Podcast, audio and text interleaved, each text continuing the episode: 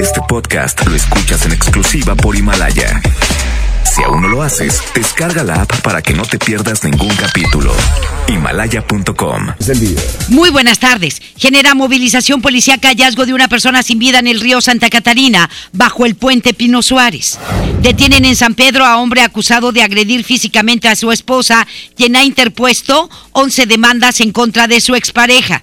En información local, gobierno de Nuevo León da a conocer que en el mes de enero se registró un aumento del 5% en los ingresos totales.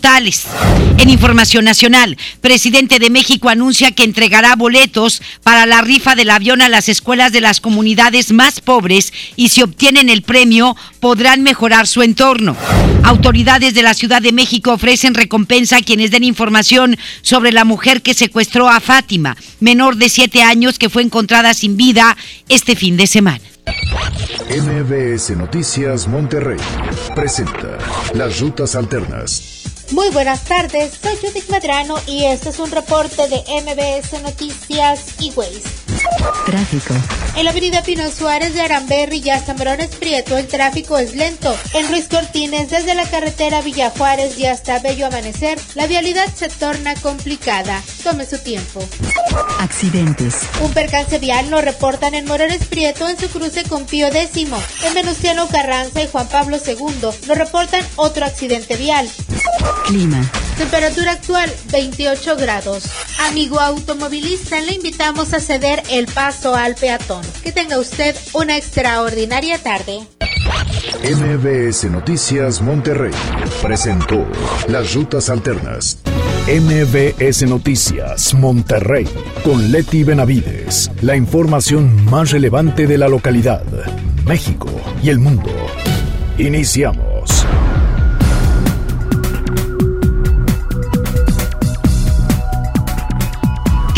Muy buenas tardes. Muchísimas gracias por acompañarnos lunes, inicio de semana, 17 de febrero ya. Es un placer saludarle a través de la mejor la 92.5. Gracias, muchísimas gracias por acompañarnos, por sintonizarnos en esta tarde y le deseamos lo mejor de lo mejor. Nos damos con los detalles. Le comento que el hallazgo de el cuerpo de un hombre colgando de un puente sobre la avenida Pino Suárez en su cruce con Constitución generó la movilización policíaca. Esto ocurrió en el municipio de Monterrey.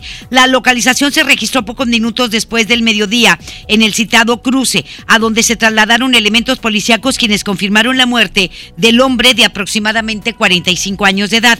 Hasta el momento se encuentran realizando las investigaciones correspondientes para esclarecer si se trató de un homicidio o de un suicidio, porque el cuerpo fue hallado colgando del puente que está en la avenida Pino Suárez eh, y Constitución. Un hombre fue atacado a balazos por varios sujetos. Esto sucedió en la colonia Nogales de la Sierra, en Monterrey. El hecho se registró la madrugada de hoy en el cruce de Palmas y Naranjos, por donde el hombre caminaba. Cuando varios delincuentes a bordo de un automóvil se aproximaron a la víctima y abrieron fuego en su contra para luego huir del lugar. Eh, llegaron hasta este sitio elementos de la policía quienes auxiliaron a la víctima, de la cual se estableció que era un hombre de 26 años de edad, a quien trasladaron como delicado al hospital universitario, en donde no se ha actualizado su estado de salud, se ser que el lesionado presentaba heridas de bala en el abdomen y en el lado izquierdo del tórax. El dueño de una parcela murió calcinado luego de haber sido envuelto por el fuego de una quema de hierba que realizaba. Esto sucedió en el municipio de Linares. El hecho se registró la tarde de ayer en una parcela ubicada en el ejido El Fresno, a donde se trasladaron elementos de la policía, quienes sofocaron el fuego y dieron a conocer la muerte de este hombre, el cual presentó quemaduras en el 80% de su cuerpo. La víctima fue identificada como Manuel Treviño Barrón, de 78 años de edad, el cual, según testigos, acudió a su parcela para juntar la hierba, después prenderle fuego. Luego de esto se informó que el hombre tomó una garrafa con gasolina para avivar las llamas. Sin embargo, el fuego se extendió al recipiente, alcanzando a este hombre, el cual quedó envuelto en llamas, causando su muerte, pues tenía 78 años de edad. Y bueno, pues este juntó la hierba le, para prenderle fuego y ahí fue donde se originó todo. Agarra la garrafa de gasolina, se la avienta, pero pues, y luego prende fuego y lo sigue, lamentablemente. Elementos de la policía realizan las investigaciones sobre la muerte de un hombre al interior de su casa. Esto fue en García, Nuevo León, el cual se presume falleció a causas de una sobredosis. El hecho se registró la mañana de ayer en la casa ubicada en la calle Villa del Rey, en la colonia Villas del Poniente, a donde se trasladaron elementos uniformados quienes atendieron el reporte de la pareja del Oxiso, el cual se percató de que el hombre no reaccionaba. Al llegar a la vivienda, los policías confirmaron la muerte, el cual fue de, este, de esta persona que fue identificada como Nelson Gutiérrez Santos, de 41 años de edad, quien según las primeras investigaciones falleció a causa de una sobredosis y se presume que era cristal. Si es así, pues este, en ah, dos semanas el cristal ha cobrado la vida de tres personas, más bien de cuatro de cuatro personas que combinó con Viagra y bebidas alcohólicas. No, se hizo un cóctel súper potente. Y lamentablemente, lamentablemente Nelson Gutiérrez Santos, de 41 años, falleció por cristal consumo de cristal, Viagra y bebidas alcohólicas. Un hombre perdió la vida luego de haber sido atropellado por un automóvil. Esto sucedió sobre la avenida Ruiz Cortines en el municipio de Guadalupe. El hecho se registró anoche a la altura de la colonia Bello Amanecer, donde según testigos el ahora occiso cruzaba al otro lado de la avenida cuando fue impactado por un automóvil en color gris, el cual se impactó contra otros dos vehículos. Al lugar arribaron elementos de la Cruz Roja, quienes confirmaron la muerte de este hombre, el cual no fue identificado además de brindar atención a otras tres personas que resultaron con lesiones tras este accidente y las cuales fueron trasladadas al hospital universitario. La Fiscalía General de Justicia giró una orden de aprehensión en contra de un sujeto, quien ya se encontraba detenido por delitos contra la salud y que fue señalado como uno de los participantes en el secuestro y asesinato de los estudiantes del TEC, los cuales fueron encontrados sin vida el 9 de noviembre del año pasado. A través de un comunicado, la dependencia dio a conocer que la orden fue girada por un juez de control, el cual consideró como presunto responsable al recluso por el delito de secuestro agravado contra los estudiantes, en virtud de que se según testigos, el ahora investigado se encargó de cometer el acto en complicidad eh, de otros sujetos de los que pues no se proporcionó más información. El detenido fue identificado como Roberto, tiene 25 años de edad. Él permanece internado en el penal de Apodaca por delitos contra la salud. Sin embargo, no se dieron más detalles sobre la captura de este hombre. Un sujeto acusado de mutilar un dedo a su esposa con un cuchillo y de agredirla en otras 11 ocasiones compareció ante un juez y solicitó tiempo para aportar pruebas a su favor.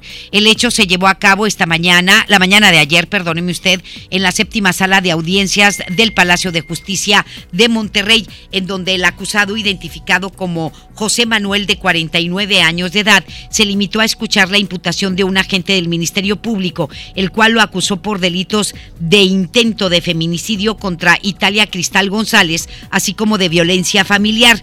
Eh, sin embargo, y como recomendación por parte de su abogado, el detenido se negó a realizar algún tipo de declaración y solicitó al juez asignado al caso, Jaime Garza, que le concediera más tiempo para llegar para allegar pruebas que le permitan defenderse de los señalamientos y de las acusaciones que hay en su contra. El impartidor de justicia fijó una audiencia para la tarde de este jueves en la que deberá resolver si se vincula o no a proceso al detenido. Sin embargo, en lo que se resuelve la situación jurídica, se ordenó que José Manuel eh, permanezca en el cerezo de Apodaca. Sí, José Manuel de 49 años de edad, quien es el, eh, el acusado de atentar contra la vida de eh, Italia Cristal.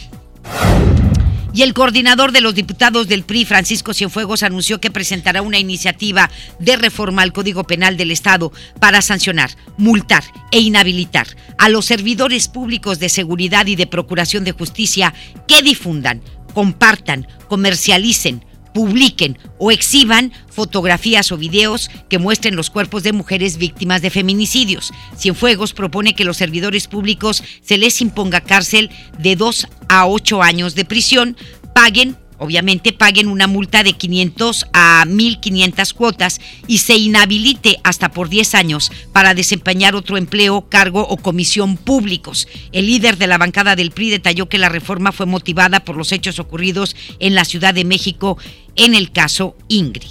El delito va precisamente para cualquier integrante de una corporación policíaca o de alguna de las instituciones de procuración de justicia, que son realmente los que tienen acceso a este tipo de imágenes.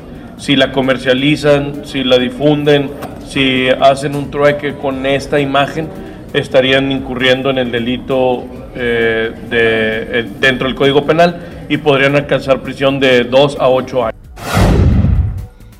Y le comento ahora que las autoridades del gobierno del estado han dado su postura sobre el caso del hombre acusado de agredir a su esposa y de la iniciativa presentada por Francisco Cienfuegos. Es Deni Leiva quien tiene más información. Adelante, mi querido Deni. Muy buenas tardes. Muy buenas tardes, mi querida Leti. Luego de que se difundieran a nivel nacional las imágenes del cuerpo sin vida de Ingrid Escamilla, víctima de feminicidio, esta mañana en conferencia de prensa, el secretario de Seguridad Pública Estatal, Aldo Suazua, hizo un llamado a proteger las imágenes e identidades de las víctimas el funcionario estatal señaló que sus derechos deben ser respetados ya que en muchas ocasiones a las víctimas se les pone en riesgo. Aseguró que él está a favor de más sanciones en esta materia, sin embargo detalló que existen contradicciones en las leyes, dado que en algunos casos se restringe el uso de celulares a oficiales, pero a la vez se les pide usar sus móviles como herramienta de trabajo. Sobre esto escuchamos a Aldo Pacizo Azua.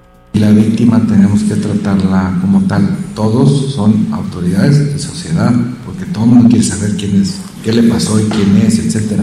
Tenemos que proteger los derechos de las víctimas, porque luego los ponemos en más riesgo. Entonces yo estoy de acuerdo que se aumenten las sanciones para castigar, porque también es decir que el aumento de las sanciones no inhibe, pero sí castiga y lo que tenemos que ser más certeros en el castigo. Sí, tenemos otra contradicción porque la ley efectivamente prohibió los celulares en aquel entonces cuando se hizo la ley, pues había mucha infiltración y se comunicaban por celular. Entonces se decidió, aquí no murió, quitárselos y luego se hizo moda nacional, todo el mundo lo hizo y se estableció en la ley. Pero hoy tenemos otra que obliga informes por teléfono. Entonces traemos una contradicción. Claro que la ley nueva deroga la anterior, pero el legislador tiene que arreglar eso. Además, y con respecto al caso de la mujer cuyo dedo fue presuntamente mutilado por su esposa en el municipio de San Nicolás, el vicefiscal del Ministerio Público, Luis Enrique Orozco, detalló que el hombre contaba con una sentencia por violencia familiar. Sin embargo, su defensa logró ponerlo en libertad. Luego de esta nueva agresión, el vicefiscal indicó que la situación legal del hombre se agrava y el 20 de febrero se definirá su estatus legal. Ahora escuchamos al vicefiscal Luis Enrique Orozco. Sí, seguramente, de hecho, en, en la carpeta anterior en la que fue condenado se acompañaron para justificar la peligrosidad los antecedentes de violencia que había en el seno familiar. Esto fue ponderado por el juez que tocó conocer el juicio. Eh, por supuesto que eh, esto agravará la peligrosidad eh, a que, que, le sea diagnosticada a esta persona y por supuesto que también consideramos que era más allá del tema de violencia familiar justificar para el Ministerio Público la posibilidad de la intención de esta persona de privar de la vida a su esposa y, y por consecuencia ser sancionado incluso por tentativa de feminicidio. Leti, y en otro tema, y luego de que un juicio de amparo dejara sin efecto ocho careos, así como la declaración de Diego Santoy Riverol, el vicefiscal indicó que estos nuevos careos se llevarán a cabo el, 28 de febrero. Se detalló que esto es para combatir un recurso de apelación de 2012, en donde Santoy redujo su condena a 71 años y 7 meses. Por lo que ahora con este nuevo proceso, la fiscalía buscará volver a la pena original de 138 años de cárcel que recibió en 2010 mi querida Leti, así las cosas en materia de seguridad, si queremos muy al pendiente de más información. Muchísimas gracias, gracias Denny por la información. Te lo agradecemos mucho, gracias. Buenas tardes. Y el alcalde de Monterrey, Adrián de la Garza, dio a conocer que habrá remodelación del Centro de Víctimas de Violencia de Género y van a solicitar recursos para la construcción de otro, de otro centro para atender a las víctimas de violencia, a las mujeres. Giselle Cantú nos tiene más información al respecto. Adelante, mi querida Giselle, buenas tardes. Gracias, Leti. Muy buenas tardes. Y ante los feminicidios que se han registrado en la entidad y en el país, el alcalde de Monterrey, Adrián de la Garza Santos, señaló que buscarán obtener recursos estatales y municipales para construir una unidad de atención a víctimas de violencia en la zona sur de la ciudad. Además, recordó que cuentan con dos más, una en San Bernabé y otra que está en remodelación, ubicada frente al Parque Alamey, y con ello el edil aseguró que ya tendrán cubiertas las tres zonas prioritarias. Escuchemos lo que nos comentó al respecto. Hoy invertimos en un centro que es en la zona norte, queremos ahora invertir en un centro en la zona sur, que aunque no son áreas de responsabilidad de seguridad de Monterrey, queremos atender este tema. Y en el centro de la ciudad, repito, estamos eh, remodelando el centro para que tenga las características idóneas en nuestro proceso de atención eh, a mujeres que puedan ser víctimas de violencia y que luego con esto, y que luego con esto pudiera generar eh, alguna especie de, ataque o, o de homicidio en contra de la mujer. El presidente municipal dijo que lo primordial es invertir en prevención para erradicar la violencia de género y evitar que se cometa un feminicidio. Lo anterior, Leti, durante la presentación de la carrera 21K edición 2020, la cual se llevará a cabo el próximo 19 de abril y lo recaudado en las inscripciones será donado a diferentes instituciones que brindan apoyo a niños y niñas con capacidades diferentes. De la Garza Santos informó que esperan superar la meta del pasado año con la participación de 3.500 corredores. La fecha límite para inscribirse es el 17 de abril y los interesados pueden acudir a los bajos del Palacio Municipal para obtener mayor información. Les la información, muy buenas tardes. Muchísimas gracias, Giselle, que tengas muy buenas tardes. Buenas tardes. Estás escuchando a Leti Benavides en MBS Noticias. Le digo que el tesorero del Estado, Carlos Garza Ibarra, informó ayer que los ingresos totales del gobierno estatal tuvieron un arranque positivo en este año. En la parte, en parte por el impuesto sobre nóminas, detalló que los ingresos crecieron un 5% en enero y recaudaron 298 millones de pesos más que en el mismo periodo del año 2019, cuando se logró un total de 5.530 millones de pesos. El funcionario agregó que los ingresos propios fueron de 3.022 millones de pesos. Comentó que las acciones prioritarias a las que se destinan los recursos este año son la educación, seguridad, movilidad, pago de pensiones e intereses de la deuda.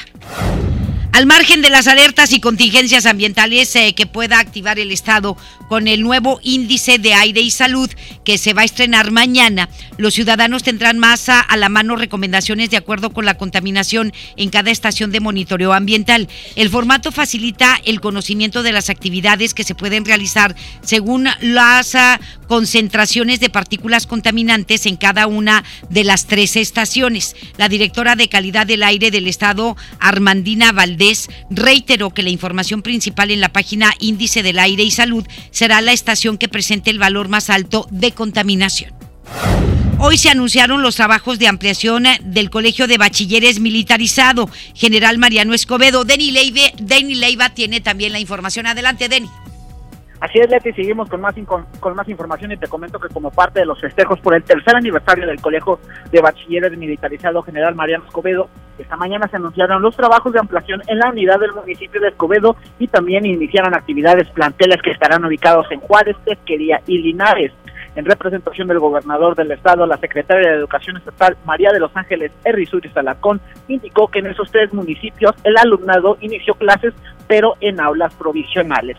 Sobre esto escuchamos a la secretaria María de los Ángeles de eh, pues muy orgullosos estamos de nuestras prepas militarizadas en el estado de Nuevo León, que son líderes a nivel nacional. Ahorita tenemos más de 3.000 alumnos y estamos esperando más. Es por eso que nuestro gobernador nos ha instruido de forma muy puntual, por ejemplo, que en esta prepa militarizada estemos preparados para una segunda etapa. Ya como ustedes lo escucharon, es una segunda etapa que incluye alrededor de ocho aulas y con esto pues poder atender la demanda y a los jóvenes que estén esperando un lugar. Planteles a futuro tenemos eh, que empiezan hoy a funcionar en espacios provisionales. Está Pesquería, está Juárez, está Linares, por ejemplo. Pues pensamos hasta 10 instalaciones y por supuesto todos los alumnos que se acerquen para ser atendidos acompañada del director general del Colegio de Bachilleres, el general retirado José Manuel Susaya, se indicó que con este inicio también se comienza la, se comienza la ampliación de este plantel en Escobedo, el cual tendrá una inversión de 13 millones 697 mil pesos, los cuales serán usados para construir dormitorios, ocho aulas y equipo sanitario. Leti, adicionalmente la titular de Educación en Nuevo León también se pronunció con respecto a la posible eliminación de los puentes vacacionales. Erizuri Salarcón aseguró que de momento no hay instrucciones federales, sin embargo aseguró que hay docentes los cuales están comprometidos con los estudiantes y en caso de que prospere esta iniciativa se realizarán los cambios pertinentes. Volvemos a escuchar a la secretaria de Educación Al día de hoy todavía no se precisa esta instrucción, esta norma que por ahí se comentó. Sin embargo, nosotros estamos trabajando ya en reuniones federales con la nueva escuela mexicana, donde se busca la convivencia con la familia dentro y fuera de las escuelas. Entonces estaremos esperando para ver qué datos tendremos en próximas fechas. Tenemos maestros, yo hablaría de la mayoría, si no es que la totalidad, que están muy atentos en cada una de las actividades de nuestros alumnos, tanto de nivel básico como media superior y superior. Entonces cualquier acción de esta naturaleza, estoy segura que nuestros maestros harán sus ajustes en cualquier proyecto educativo, siempre buscando que el mayor beneficiado pues sean nuestros alumnos. Leti, hasta aquí la información. Muy buenas tardes. Muchísimas gracias, Denny. Que tengas muy buenas tardes. Buenas tardes. Le comento que la Secretaría de Educación aquí en Nuevo León dio a conocer el inicio del horario de verano para los alumnos de preescolar del sistema estatal y federal, así como de primarias estatales. La institución dio a conocer que las primarias del sistema federal y secundarias continúan con el mismo horario de inicio de clases, así como la jornada ampliada y escuelas de tiempo completo. Ahí está. Mañana tienen horario, inicia el horario de verano, sí, ¿verdad? Mm, Hoy inició, hoy inició el horario de verano en las estatales, día de hoy, hoy 17 de febrero. Muy bien, la alcaldesa de Guadalupe, Cristina Díaz, dio a, a conocer eh, la cuarta etapa de limpieza en el río La Silla como parte del programa Respira Guadalupe, a través del cual se han retirado en ese lugar 13 toneladas de basura, hierba y cacharros, además de 180 llantas y 14 metros cúbicos de escombros, los ah, cuales fueron depositados de manera ilegal en el río.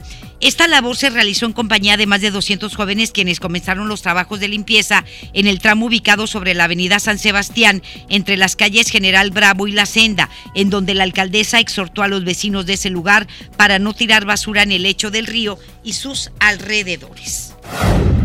Con el objetivo de proteger vidas, la Policía Federal reforzó la capacitación de elementos del Grupo Jaguares de Protección Civil de Santa Catarina mediante un curso teórico y práctico en materia de manejo defensivo de unidades de auxilio, manera de frenado, repliegue, pericia en la conducción de camiones de bomberos y vehículos de emergencia con diferentes pesos. El alcalde Héctor Castillo dijo que este curso ayudará a los elementos que acudan a los llamados de emergencia, ya que deben tener cita cierta pericia, perdóneme usted, en el manejo de los vehículos, principalmente como en las películas, vaya, así deben de ser.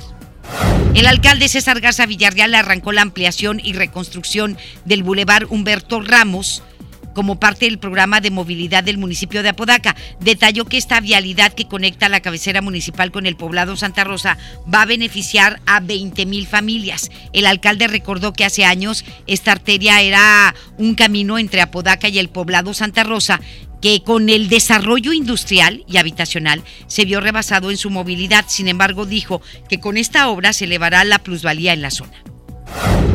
Militantes del PRI en Nuevo León interpusieron una demanda en contra del panista Alfonso Robledo por violencia política de género.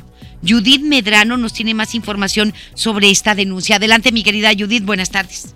Gracias, Leti. Buenas tardes. Por ejercer violencia política de género, la secretaria general del PRI Nuevo León, Lorena de la Garza, interpuso una denuncia penal en contra del diputado federal del Partido Acción Nacional, Alfonso Robledo.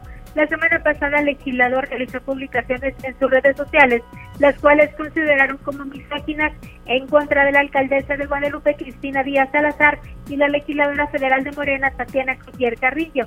De la Garza mencionó que en un año se presentaron en todo el país 106 agresiones a mujeres políticas que sufrieron algún tipo de intimidación o también eh, pues se les estuvo realizando eh, el algún tipo de violencia de género por realizar funciones propias de la política. La funcionaria del PRI mencionó que se busca dejar un precedente y espera que pueda ser sancionado el diputado federal. Al interponer la denuncia también acudieron la diputada local Alejandra Lara Maiz y la presidenta de Mujeres del PRI, Mayela Quiroga. Pero ¿qué fue lo que dijo Lorena de la Garza? Vamos a escucharla. El uso de la imagen, las declaraciones que hace, los señalamientos que él hace eh, y el, pues, manifestaciones claramente misóginas, sexistas y con eh, lenguaje, lenguaje ofensivo hacia la diputada y hacia la alcaldesa. ¿Es una denuncia penal la que se presentó? Es una denuncia de carácter penal, también estamos haciendo señalamientos en materia de justicia administrativa, en materia de delitos electorales y en materia de violencia digital, que también es un capítulo que creo que el diputado no ha leído, no se ha dado la tarea al señor legislador de leer las leyes sobre las que él trabaja todos los días. Leti, esa es mi información. Muy buenas tardes. Muchísimas gracias, mi querida Judith. Que tengas muy buenas tardes. Buenas tardes. Por otra parte, le digo que la alcaldesa de Escobedo, Clara Luz Flores Carrales, presentó un movimiento juvenil denominado Nueva Visión por Nuevo León, el cual va a presentar en septiembre propuestas para mejorar la entidad. Es Giselle Cantú que nos tiene los detalles eh, en esta pieza. Hola, ¿qué tal? Muy buenas tardes. Te informo que a una semana de haber renunciado al PRI y en calidad de ciudadana, la alcaldesa de Escobedo, Clara Luz Flores Carrales, presentó una nueva plataforma digital denominada Nueva Visión por Nuevo León. Te comento que en rueda de prensa, la edil manifestó que se trata de un grupo integrado por académicos y ciudadanos que estarán trabajando en cinco ejes principales como la seguridad, sustentabilidad, movilidad, desarrollo y bienestar social y transparencia. Escuchemos lo que nos comentó al respecto. Creo firmemente en la participación ciudadana real. Estoy aquí para colaborar como ciudadana, como madre de familia con estos testigos de honor y plural que está formando y que están haciendo a partir de hoy para un mejor Nuevo León. Hoy damos el primer paso. Invito a todos a que como los que estamos aquí construyamos un mejor futuro, a que se sumen a este compromiso por Nuevo León, en el que trabajemos para el bien de los niños, de los jóvenes, de los adultos mayores, de las familias, de los animales, del planeta, de todos los seres vivos con congruencia y bienestar para todos. Flores Carrales dijo que a partir de este 16 de febrero hasta el 15 de septiembre se recibirán propuestas en torno a las temáticas y posteriormente se realizarán reuniones de barrio para finalmente presentar el documento Nueva Visión de Nuevo León. Añadió que el objetivo es desarrollar proyectos para beneficio de todas las familias con acciones concretas a corto y mediano plazo para resolver las principales problemáticas en el Estado. Cabe recordar que la edil ha sido mencionada como una posible candidata a la gobernación en las próximas elecciones en el 2021. Sin embargo, descartó que esta plataforma se consolide como un partido político y subrayó que es solo el inicio de una nueva visión. Escuchemos. Yo creo que mientras que le aportemos valor todos los días a nuestro entorno, vamos ganando. Así que eh, yo creo que yo hoy voy ganando diciendo que le estoy aportando valor a Nuevo León y ya hasta hoy le seguiría aportando a la tarde y mañana en la mañana y todos los días. Y con este grupo tan nutrido, tan experto, tan dispuesto a esta eh, pluralidad y a esta inclusión, creo que no nada más de los que somos los que estamos y faltan los que no están. Eh, y, todos los que se van a unir en el camino seguramente vamos a construir esa nueva visión y ese nuevo, esa nuevo Nuevo León que es lo que queremos admitió que tras su salida del tricolor ha tenido acercamientos con más partidos, pero no se ha oficializado ninguna propuesta. Para MBS Noticias Monterrey, Giselle Cantú. Muy bien, pues ahí está este movimiento que se llama Nueva Visión por Nuevo León. Y bueno, el exdiputado federal y local Héctor Gutiérrez de la Garza y el exprocurador del Estado Bernardo González Garza sostuvieron una reunión en un hotel de la ciudad. ¿Sí? Héctor Gutiérrez y Bernardo González. En entrevista, Gutiérrez de la Garza manifestó que buscó al también exconcejal del municipio de Monterrey para intercambiar algunas ideas con base a su experiencia específicamente en esta ciudad. No sé, ya se están moviendo, se mueven, se mueven, se mueven, se mueven. Empiezan a moverse. Tras ser cuestionado sobre si la reunión eh, fue con miras al proceso electoral del 2021, el priista señaló que lo, lo que siempre dice, que los tiempos se aceleraron no solo en Nuevo León, sino en todo el país. Añadió que uno de los grandes problemas, entonces dijo que sí, ya dijo que sí, sí. Y pues eh, nos dicen que sí, así abiertamente. Pero dice, es que ya los tiempos se aceleraron, fue lo que contestó. Añadió que uno de los grandes problemas es que los políticos toman decisiones sin escuchar a los expertos o a quienes hayan profundizado en algún tema. Vamos a escuchar a Héctor Gutiérrez de la Casa. Y por eso tanta ocurrencia que sucede en el Estado o en el país. Entonces, creo que lo más importante es tener muy claro el cómo debemos de trabajar eh, saben perfectamente que Camino Monterrey he sido diputado local y federal por Monterrey y este es el espacio en el que me muevo y en el que tengo muchos amigos. Muchas de mis amigas del norponiente están esperando respuesta de aquellos a los que les han brindado su confianza, como es el caso de un servidor. Y bueno, pues sí, trabajando, trabajando mucho en ese sentido, pero no solo un servidor tiene aspiraciones políticas, hay ciudadanos que traen aspiraciones políticas también. Por su parte, Bernardo González descartó que se haya abordado el tema electoral, sin embargo dijo respetar las aspiraciones que pudiera tener Héctor Gutiérrez. Pues también Bernie tiene aspiración. Sí, para la gubernatura. Vamos a escuchar a Bernardo González. Eh, pero no fue parte de la plática ahorita ese tema. Yo creo que faltan muchas cosas por avanzar y en lo que podamos ir ayudando y nos encontremos en el camino con eh, figuras o personajes eh, que se, después se puedan sumar esfuerzos, pues qué bueno. Pero no, no es lo principal. Ay, es que aquí nos estamos riendo. No, pues aquí nos vinimos a tomar un café. ¿Qué plan? No, de nada del clima, de del calentamiento global. Ay, por favor, por favor. Por último, admitió que ha tenido acercamientos con partidos políticos, pero aseguró que no hay que adelantarse. Mm. Pues ya están bien adelantados todos, están mueve y mueve. Pues es que octubre ya mero llega prácticamente, mira, así. Así se va a ir, así. Bien rápido. Pero bueno, vamos a hacer una pausa mientras que los políticos se mueven y se mueven, este, porque el que no se mueve no sale en la foto. Y hay muchos que camarón que se duerma se lo lleva la corriente. Y hay otros que del plato a la boca se cae la sopa. También. Vamos a ver qué pasa. Porque nada, nada está escrito en el tema político. 2 con 31. Más adelante en MBS Noticias Monterrey. Genera conmoción asesinato de Fátima menor de 7 años desaparecida el pasado viernes. Trasciende que le sacaron los órganos. Y Andrés Manuel López Obrador pide que no se dañen las paredes del Palacio Nacional, ya que él está trabajando para combatir los feminicidios. Ah, ah. La información continúa después de esta pausa. Estás escuchando MBS Noticias Monterrey con Leti Benavides. Bienvenido a Doña Tota. Hola. Híjole, no sé qué pedir hoy. Ayer pediste la orden de la casa 2 y si pruebas la 3, por solo 39 pesos te incluye dos gorditas, arroz, frijolitos y agua refil. Dámela y ponme otra de chicharrón. Tres opciones por el mismo precio. Doña Tota, sazón bien mexicano. Aplican restricciones.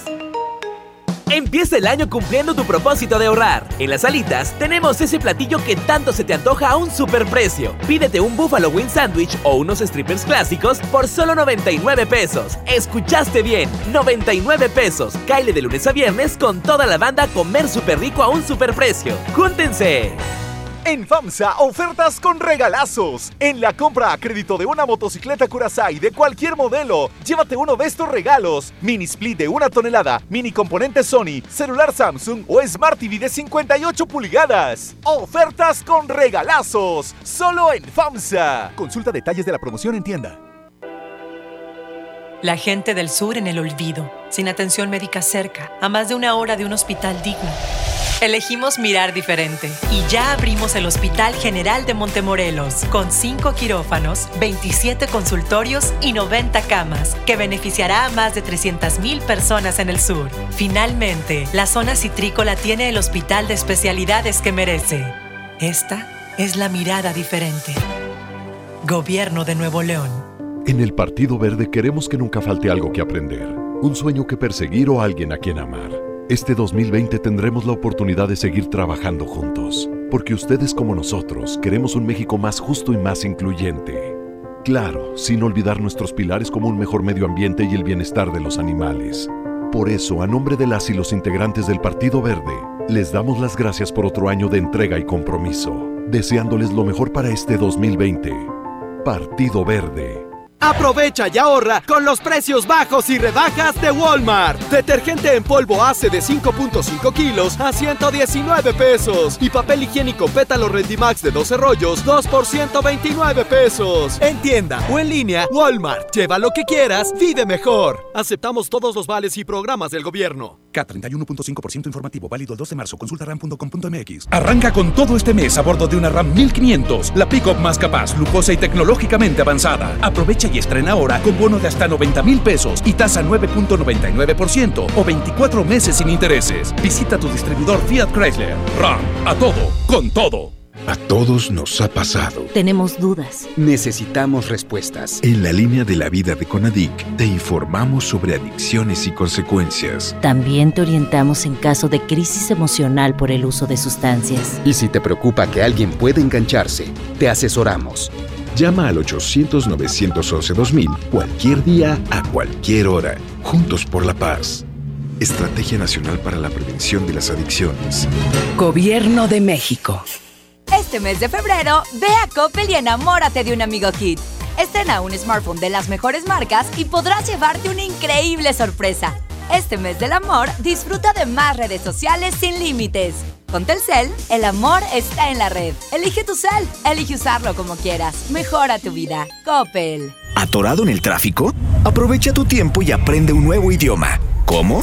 Con Himalaya. Descarga nuestra aplicación desde tu celular, tablet o computadora y aquí encontrarás cursos de miles de idiomas. Y lo mejor de todo, es totalmente gratis. Sí, totalmente gratis. No solamente escuches, también aprende. Himalaya. ¿Te ofrecieron un trago o un cigarro? ¿O un churro? Natacha. Y te dijeron que no pasa nada. ¿Seguro que no pasa nada? Antes de entrarle, deberías saber lo que las sustancias adictivas pueden causar en tu cuerpo. ¿O te gusta andar por ahí con los ojos cerrados? Mejor llama a la línea de la vida de Conadic 800-911-2000 cualquier día a cualquier hora. Aquí te escuchamos. Juntos por la paz. Estrategia Nacional para la Prevención de las Adicciones. Gobierno de México. Regresamos con más información. MBS Noticias, Monterrey, con Leti Benavides. Pues nos vamos con la información. eh, Antes eh, de irnos con la información nacional, nos vamos con el doctor César Lozano en un minuto para vivir mejor. Un minuto para vivir mejor con el doctor César Lozano.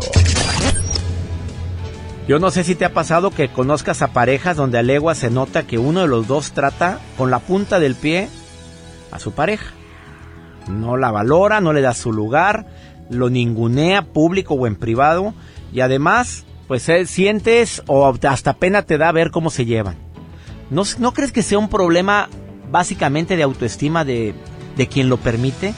Porque en la vida todo lo que nos pasa lo provoco, lo permito. Generalmente en las relaciones interpersonales así es. La autoestima empieza de esta manera. ¿Me merezco yo esto? ¿Me merezco que me traten así? A ver, ¿me merezco que me hablen de esta manera?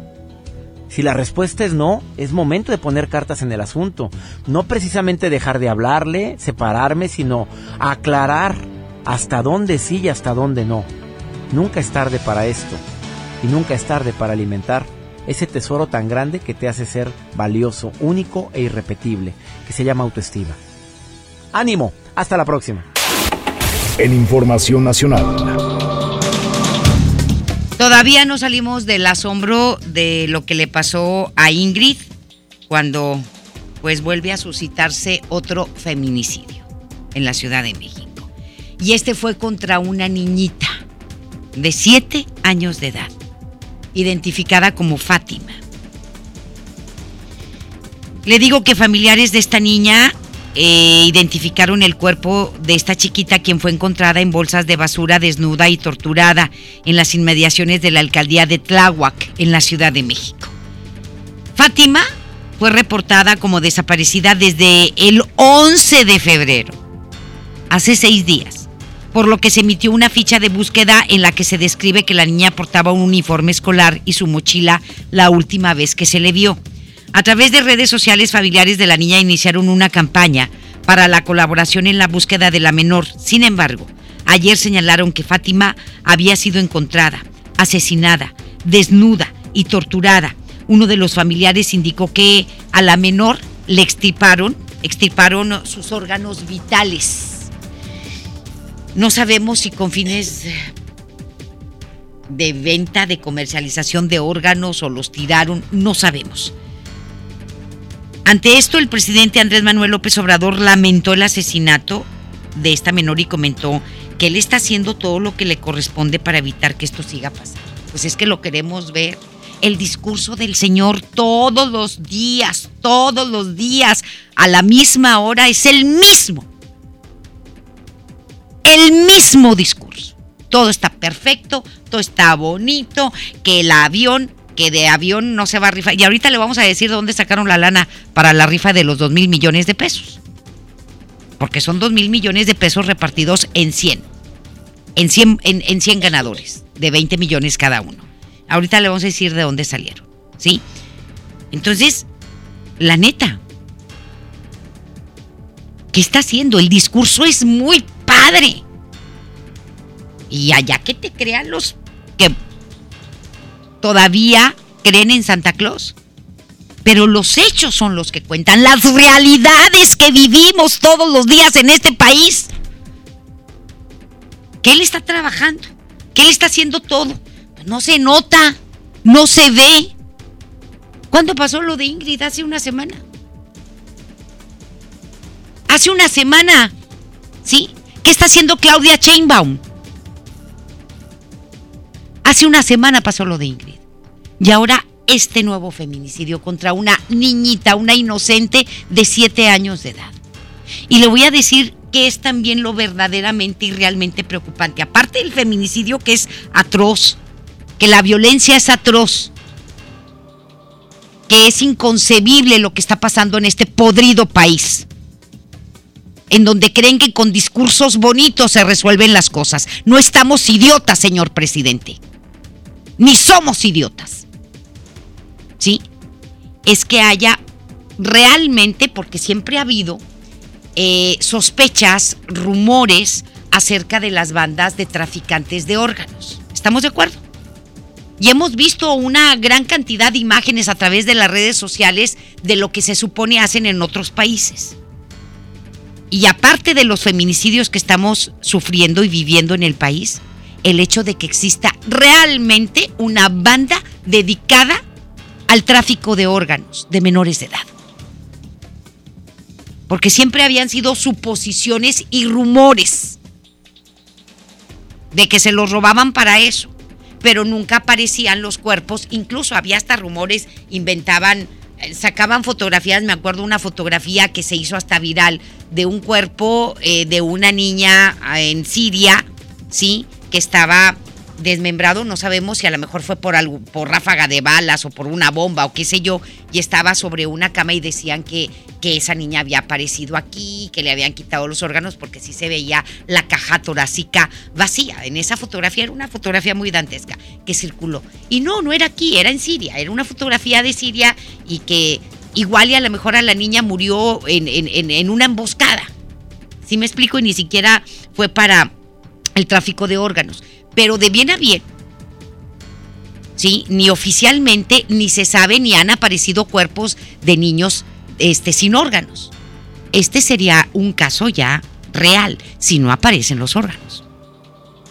Si no aparecen tirados, si no aparecen en bolsas, si no aparecen los órganos. Y también en la autopsia, para ser claros, y esto lo tiene que hacer un, los mejores médicos forenses que haya en el, en el país, para checar cómo fueron extraídos los órganos, porque no es tan fácil también. Tienen que seguir un procedimiento y un protocolo y se tienen que cortar de, no crea que es ah, este como cortar, ah, no sé, eh, o sacarle las vísceras a un pollo. Sí, se tienen que cortar con cierta precisión. ¿Para qué? Son órganos vitales, para que puedan servir para la venta. Entonces, pero eso lo tiene que determinar un médico forense.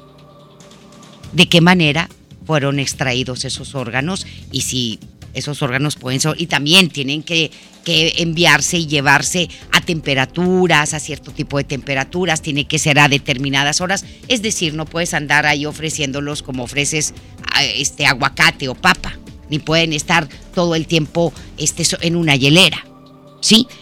Si esto se confirma, entonces estamos ante otro problema muy grave también.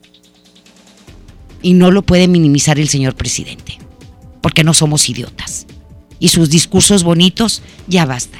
Vamos a hablar de realidades. Y esta es la cruda realidad que vive nuestro país.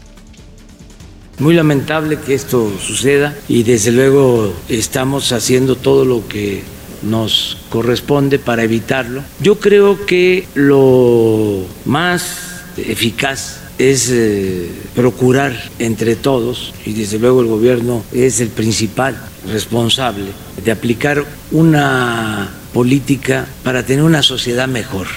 Yo eh, sostengo que se cayó en una decadencia, fue un proceso de degradación progresivo que tuvo que ver con el modelo neoliberal. Siempre he dicho que se mide el desempleo, el crecimiento económico, se mide incluso el número de homicidios, pero no se mide el grado de descomposición social que produjo la política neoliberal.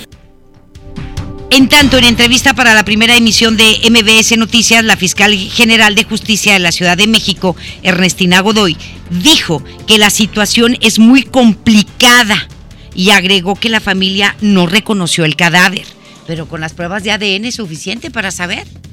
Van a, tienen que checarlas. Si la familia no reconoce el cadáver, pues imagínese usted cómo, cómo quedó.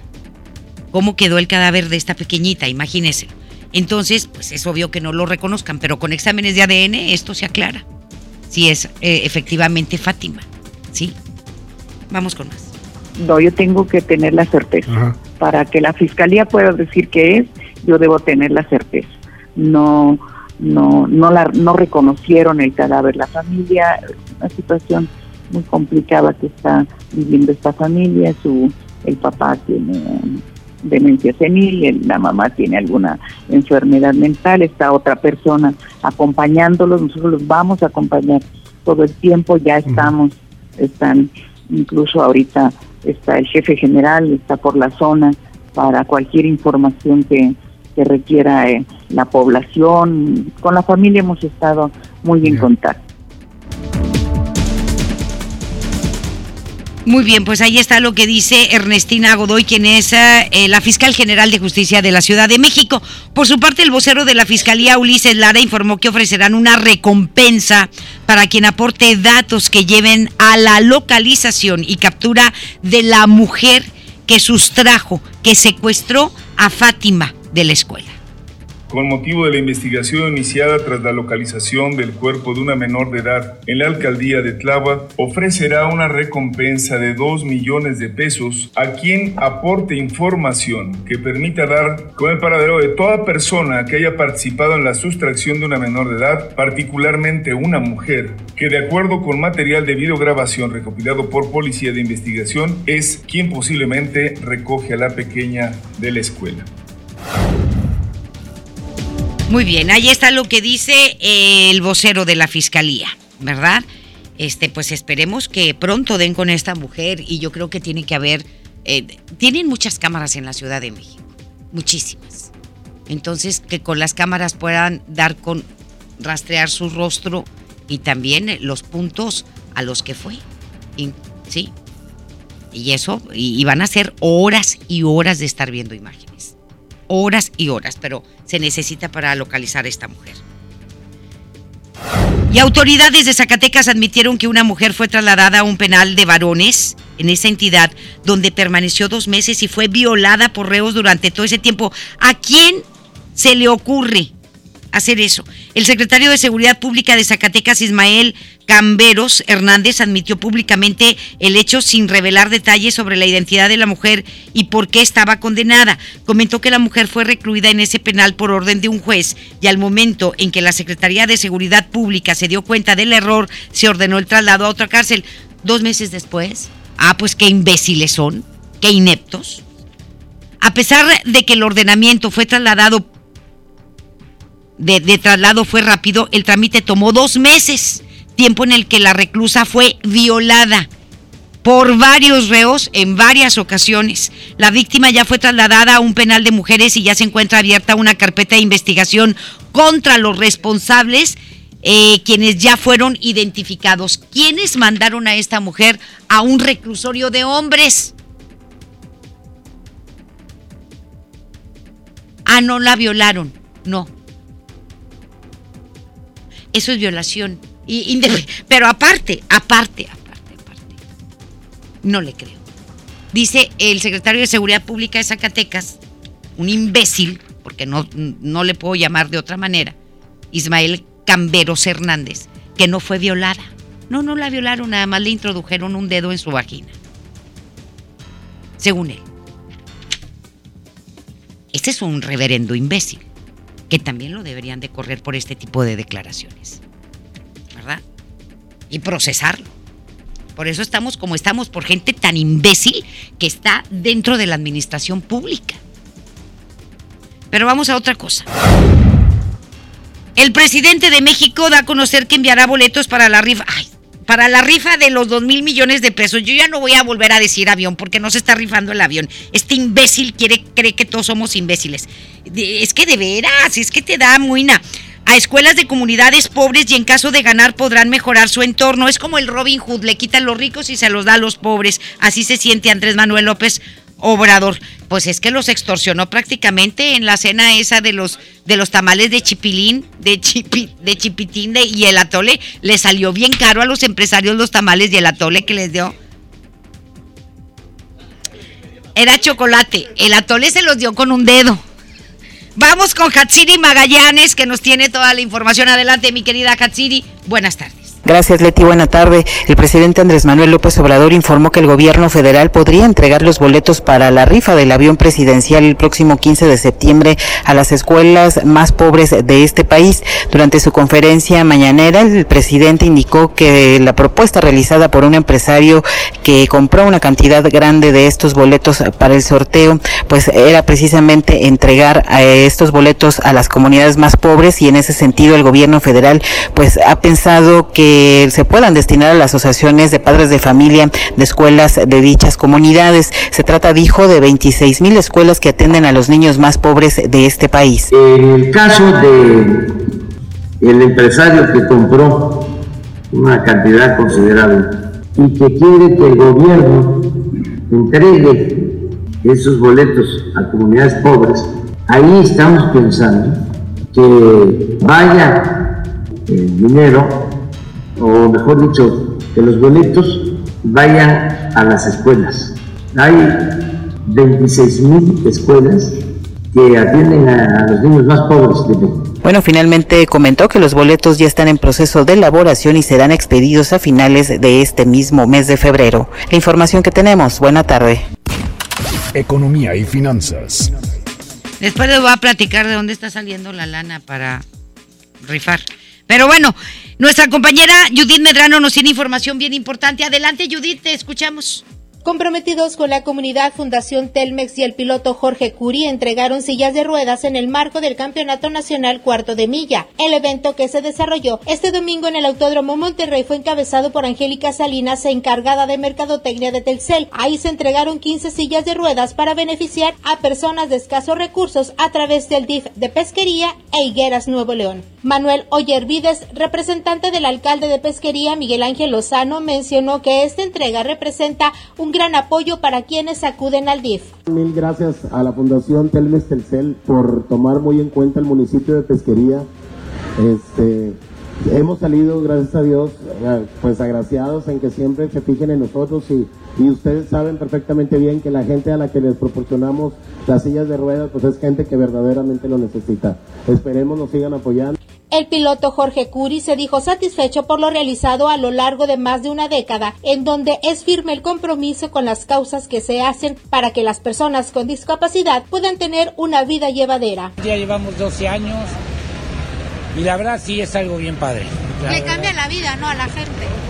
Pues sí, gracias a Dios es la oportunidad de, de, de, pues de ayudar un poquito a la vida que tiene, a las personas que tienen problemas eh, físicos. Escuchaba que van a llegar una cifra récord también de esta entrega de sillas de ruedas. Bueno, hay nosotros aquí en el cuarto de milla, en Guadalajara, ya bendito salió, ya, ya rebasamos las mil sillas de ruedas.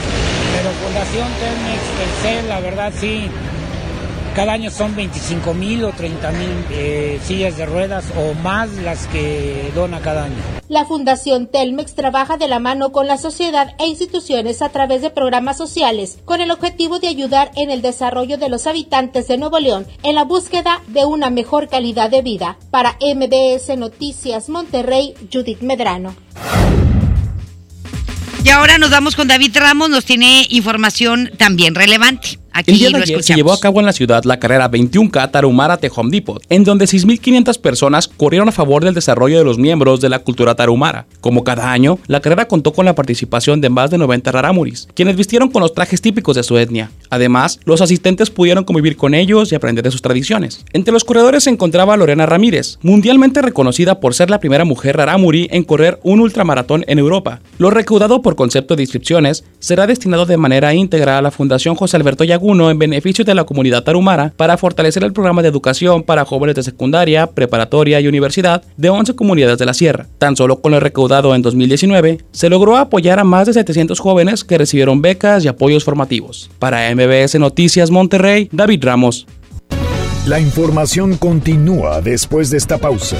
Estás escuchando MBS Noticias Monterrey con Leti Benavides. Llegaron a México nuevas gasolineras. Pero la gasolina de Pemex es la de más alta calidad. Oye, pero ellos dicen que le ponen aditivos. Pero nuestra gasolina ya tiene Aditec de séptima generación, que limpia y protege los motores y es amigable con el medio ambiente. Pues yo cargo en la primera que me encuentro. Pero cargando gasolina en Pemex, apoyas a México. México es nuestra casa y quiero su bienestar. Por eso consumo lo nacional. Por el rescate de la soberanía, consumo gasolinas Pemex. Gobierno de México. Mientras pensaba cómo hacerme un tiempito libre para hacer alguna actividad a favor del medio ambiente, miré la botella de agua Ciel que estaba tomando y me di cuenta que ya estaba haciendo algo. Elige Ciel, la botella que no trae plástico nuevo al mundo. Súmate a unmundosinresiduos.com. Hidrátate diariamente. Apliquen presentaciones personales y 5 litros. En Farmacias del Ahorro estamos para cuidar tu salud. Por eso en todas nuestras sucursales tendrás la mejor atención médica para ti y tu familia. Con nuestro servicio de orientación médica gratuita serás atendido por médicos titulados en un ambiente de calidad y confianza. Evita automedicarte cualquier malestar, consulta a tu médico. En Farmacias del Ahorro, Te queremos bien. UNAM Cédula Profesional 1830978. Largas esperas. Colonias desconectadas. Sin transporte. Elegimos mirar diferente. Con la Ruta Express, unidades nuevas y climatizadas dan servicio ágil y transportan con mayor comodidad a quienes viajan desde el municipio de García hasta la estación del metro en San Bernabé. Una necesidad urgente, finalmente escuchada. Esta es la mirada diferente. Gobierno de Nuevo León. La nota positiva. Cuando viajas por el periférico, usa las áreas de descanso para reponer tu energía, usar sanitarios, obtener auxilio vial o la asistencia de Fuerza Civil. Usa telepeaje y no cargues efectivo. Evita demoras, filas y tráfico. Llega a tiempo y con seguridad a tu destino. Conoce más en descuento. Gobierno de Nuevo León. Siempre ascendiendo. BBVA, BBVA, BBVA, BBVA,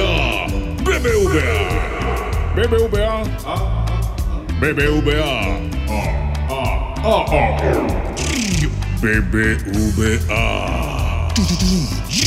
BBVA. BBVA, creando oportunidades. En la Cámara de Diputados trabajamos en favor de las mujeres. Por eso legislamos para que tengamos igual representación en la toma de decisiones públicas, no suframos discriminación laboral y nuestro salario sea igual al de los hombres por el mismo trabajo. Recibamos justicia en caso de acoso en Internet y agresiones físicas. Y tengamos licencia de maternidad en caso de adopción y atenciones responsables en el embarazo. Las y los diputados trabajamos para que la violencia contra las mujeres se castigue y nuestros derechos se hagan realidad. Cámara de Diputados. Legislatura de la Paridad de Género. En Home Depot te ayudamos a los expertos a hacer mejor su trabajo con los mejores productos y marcas de confianza a los mejores precios. Aprovecha la cortadora de piso marca Anvil a solo 499 pesos. Además, hasta 18 meses sin intereses en toda la tienda pagando con tarjetas participantes. Home Depot. Haz más, ahorrando. Consulta más detalles en tienda hasta marzo 11. Mire, sí le vengo vengo presentando es la promo Barcel. Aquí sí hay premios hasta para mí. Todos ganan, nadie pierde, nadie pierde. Compra productos Barcel, envía un SMS y gana. Consulta bases y condiciones en todosgananconbarcel.com. En Soriana, cuida tu salud y también tu economía. Porque en nuestra farmacia, con tu tarjeta recompensas, al acumular tres compras en tus medicamentos recurrentes, te llevas la cuarta pieza gratis. Sí, llévate la cuarta pieza gratis. Con la farmacia de Soriana, ahorro a mi gusto. Consulta a tu médico y evita automedicarte. Aplican restricciones. Papá, ¿ya estás listo para el censo? Ya vas a empezar de preguntón. No, papá, los preguntones son los del INEGI. ¿Sabes para qué sirve el censo? A ver, dime, ¿para qué? Pues para saber cuántos somos y cómo vivimos. ¿Sabes cuándo es? No. Pues en marzo. ¿Y sabes qué le tienes que decir al entrevistador del INEGI cuando venga? ¿Qué? Pregúntame. Censo de Población y Vivienda marzo 2020. INEGI, Conociendo México. Regresamos con más información. MBS Noticias, Monterrey, con Leti Benavides. En juego con Toño Net. Adelante, mi querido Toño, muy buenas tardes. Gracias Leti, ¿cómo estás? Muy buenas tardes. Los Rayados se preparan para su compromiso de vuelta en la Copa. Empataron a cero en la ida frente a Santos y ahora buscarán el boleto a la siguiente fase enfrentándolos en el estadio del Monterrey. Estarán sin Maxi Mesa, quien se encuentra en duda para la Copa por la lesión. Antonio Mohamed comenzó a mover sus piezas para el partido del miércoles frente al equipo de la comarca. Maxi Mesa no entrenó al parejo por un posible desgarro en la pierna derecha. Sin embargo, Leonel Bangioni y Avilés Hurtado jugadores de Rayados están preparando su regreso a las canchas. Ambos trabajaron hoy con balón durante el entrenamiento matutino del Monterrey en el Barrial. El colombiano sufrió una rotura del tendón de Aquiles de la pierna izquierda en septiembre del 2019. De acuerdo al parte médico del club, su recuperación fue pronosticada de 6 a 8 meses. Hurtado no fue registrado por Rayados para este torneo de clausura, así que podría hacer fútbol con el equipo, pero no podrá jugar. Vamos a hablar de esto, también de los resultados del fin de semana en el show del fútbol. Monterrey que empató en casa contra Juárez, Tigres que perdió contra Santos y de la polémica acción de Nahuel Guzmán que le ha hecho llover críticas de la prensa especializada y de la afición en general a lo largo y ancho de la República Mexicana. Es lo que tenemos Leti en los deportes. Gracias, buenas tardes. Muchísimas gracias, Toño. Muy buenas tardes. Muchísimas gracias también a todos ustedes. Mañana lo esperamos en punto de las dos. Esto fue MVS Noticias Monterrey con Leti Benavides. Los esperamos en la próxima emisión o antes, si la noticia lo requiere. Este podcast lo escuchas en exclusiva por Himalaya. Si aún no lo haces, descarga la app para que no te pierdas ningún capítulo. Himalaya.com